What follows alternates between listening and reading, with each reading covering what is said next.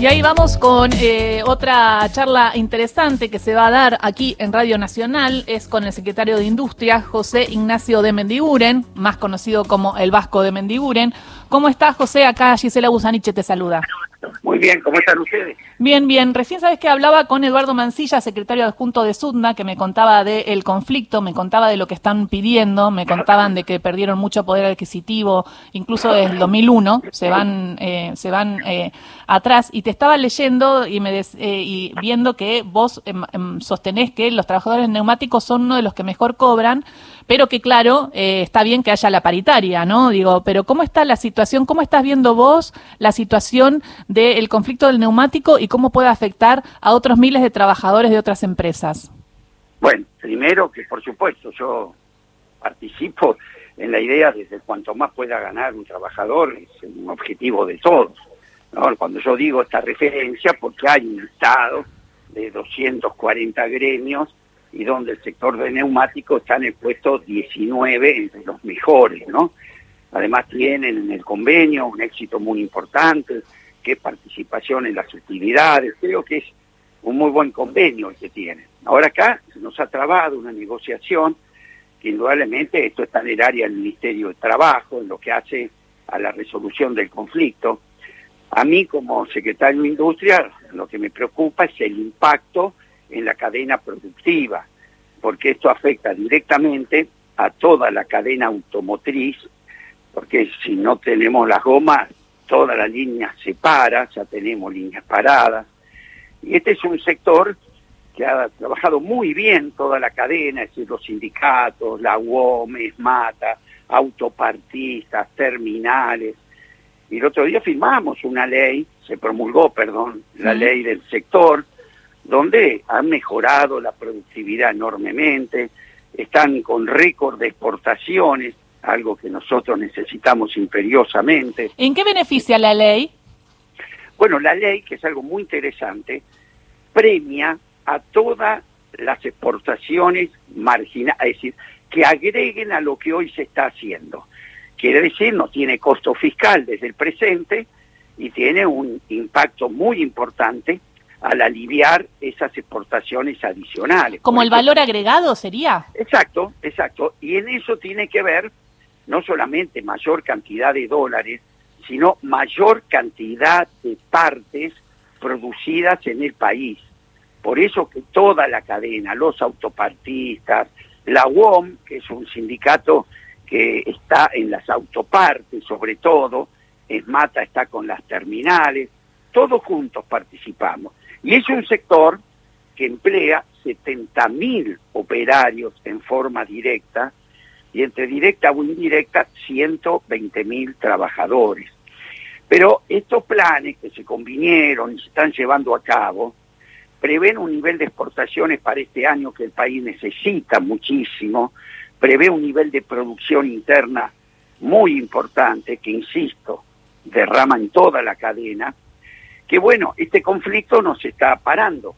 Es decir, cuando uno no tiene una cubierta no puede terminar el auto, es más, ni siquiera lo puede guardar porque no lo puede parar arriba de la llanta. Ahora, en el mercado del neumático, el 47% lo producen estas tres plantas, Pirelli, Fate y Bridgestone, y el 53% es importado. Todavía estamos importando un montón, a pesar de que desde estas tres eh, empresas se exporta o sea, necesitamos importar para eh, abastecer a todo el mercado interno. Y las últimas importaciones me explicaban que fueron por cautelar vía judicial, porque porque la idea era eh, que él, por, desde la industria, la idea era que se realizaran aquí, ¿no? en, el país. Eh, ¿Me puede explicar un poco este, este, este, este negocio del neumático y la fabricación? Sí, yo creo que las primero las plantas de neumáticos que hoy están instaladas en el país son de la, una de las tecnologías más modernas del mundo, ¿no? Como toda la cadena automotriz. Y por eso ha permitido que las exportaciones nuestras al mundo sean aceptadas en todos lados, también por la seguridad que brindan las cubiertas argentinas. Ahora, el resto del mercado de reposición es cierto que ha habido importaciones. Importaciones lógicas, bueno, es normal que existan, pero lo que sí se detectó es solamente en dos juzgados hubo 2.600 millones de dólares en cautelares, es decir, medidas para salir de la, de las, del control de la CIMI, eh, se logran en la justicia. No digo que los 2.600 sea en neumáticos, pero sí cuando uno ve la cantidad de importaciones y pedidos de importaciones para el sector, cuadruplica lo que históricamente importaban. Entonces uno ve si realmente lo que se está pidiendo es algo para consumir o para especular o para sobrefacturar y llevarse dólares. Por suerte nosotros el viernes vamos a ordenar el tema. Estas CIMI van a tener una transabilidad que no va a permitir que la dupliquen o tripliquen, también va a anular las cautelares, en fin, estamos tomando medidas para evitar estos abusos que existieron en materia de importaciones. Es importante anular las, las cautelares, como, eh, o sea, el Estado tiene puede llegar eh, eh, estratégicamente generando un plan de, importaciones a, con una reglamentación que sea transparente, donde cuando uno la otorga ya le ya le pone fecha de pago de esa CIMI, porque va a tener un control de lo que se está pidiendo, que no se dupliquen los pedidos. Está bien. Eso nos llevó tiempo. Pero ¿Está trabajando con Michel eh, de Mendiguren? Sí, sí, con Michel y con Tombolini, la Secretaría de Comercio. Mm. Y hoy a la tarde, dos y media, vamos a juntar a toda la cadena automotriz, porque con los sindicatos, con las terminales, con los autopartistas, porque queremos monitorear cómo este conflicto, que esperemos mañana tenga solución, está afectando la inversión y el trabajo y las exportaciones del sector, ¿no? El conflicto ya ha escalado, no hay acceso a las plantas, quiere decir que ni siquiera se puede sacar el stock de las cubiertas que existen para que por lo menos dure un día más la producción de vehículos. En fin, esperemos. ¿Y qué le pasa cuando ve a la presidenta del PRO, por ejemplo, Patricia Bullrich, en la puerta de una de estas plantas diciendo que el gobierno no defiende a la industria y no defiende a los empresarios y que se deja explotar, cuando durante el macrismo fue cuando más industria se cerró porque no hubo una política de industrialización en la Argentina?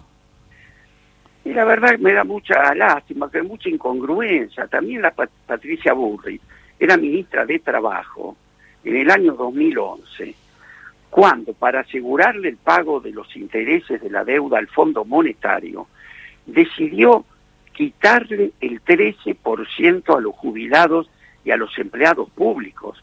No, no subírselos, ¿eh? Mm. Bajarle. Entonces que hoy sean abanderada de los trabajadores, los que fueron capaces de semejante medida, yo creo que por lo menos hay que guardar coherencia en este momento. Y nosotros somos los primeros ¿eh? que nos ponemos contentos cuando un convenio colectivo se firma con beneficios para ambas partes. Pero en este momento también hay 120 mil trabajadores en la cadena ¿eh? de autopartes, en la cadena automotriz, que no queremos que su trabajo peligre. Mm. Y bueno, y éramos pocos y ahora hay lío en la CGT, porque después de la reunión de anoche del presidente, aparentemente Pablo Moyano estaría dispuesto a renunciar dentro de la CGT. Si le parece que esta, este problema interno de la CGT puede traer consecuencias, como que cada día es un desafío en la política argentina, ¿eh?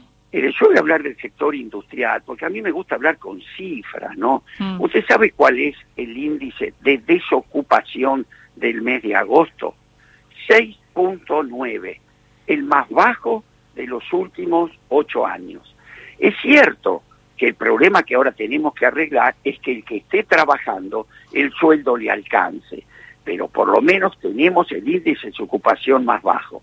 ¿Sabe usted cuántos son los pedidos de suspensiones en el Ministerio de Trabajo del sector industrial desde mes de julio hasta septiembre? ¿Cuántos? Dos.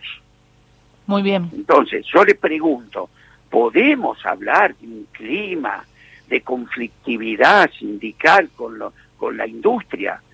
La industria vuelve hoy a estar 11 puntos por arriba de la prepandemia, de aquel gobierno que nos dejó Patricia con un 54% de inflación, defolteado en pesos, con una deuda en dólares absolutamente impagable. Entonces yo creo que hoy hay que tener un poco más de humildad, colaborar en una situación que el país es delicado porque tenemos que recuperar el poder adquisitivo del salario, pero para esto lo que hay que hacer es crecer, mantener el nivel de actividad.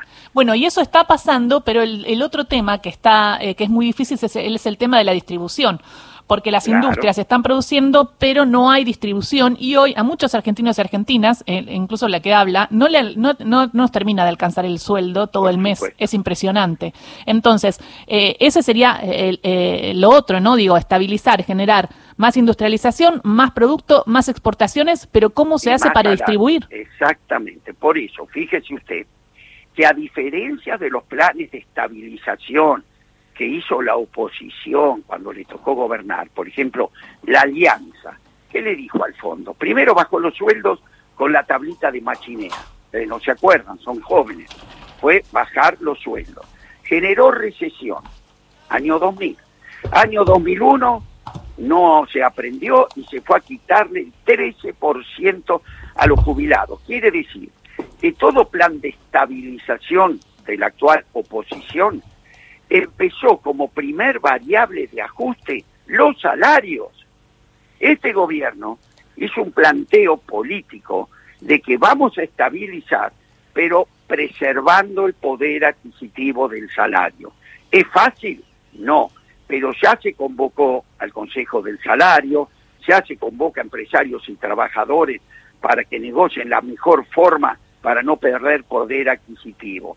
Es 180 grados de diferencia con los planes de estabilización anterior. Y por eso mi preocupación, como secretario de Industria y Desarrollo Productivo, para que este conflicto pueda resolverle pronto, porque apostamos al crecimiento. Esto es estabilizar para crecer. ¿Y sabe cuánto creció la industria automotriz este año contra el mismo mes del año anterior? ¿Cuánto? 35%. ¿Sabe cuánto crecieron las exportaciones automotrices con respecto al 2019, el mm. año donde estaba la oposición, 70%.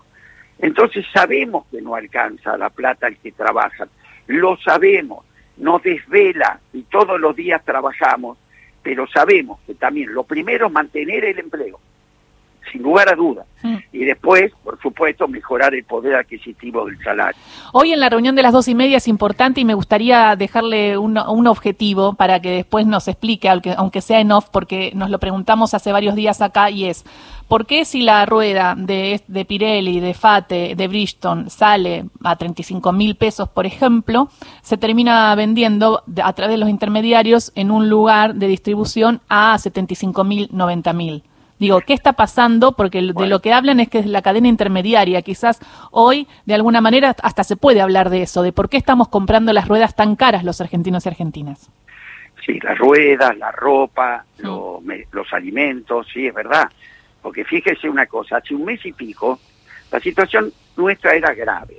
Eh, todos nos pronosticaban una devaluación brusca, pronosticaban que no íbamos a poder pagar los compromisos en pesos, que no teníamos contacto con los organismos internacionales de crédito, que el dólar estaba en 3.40 camino a 400.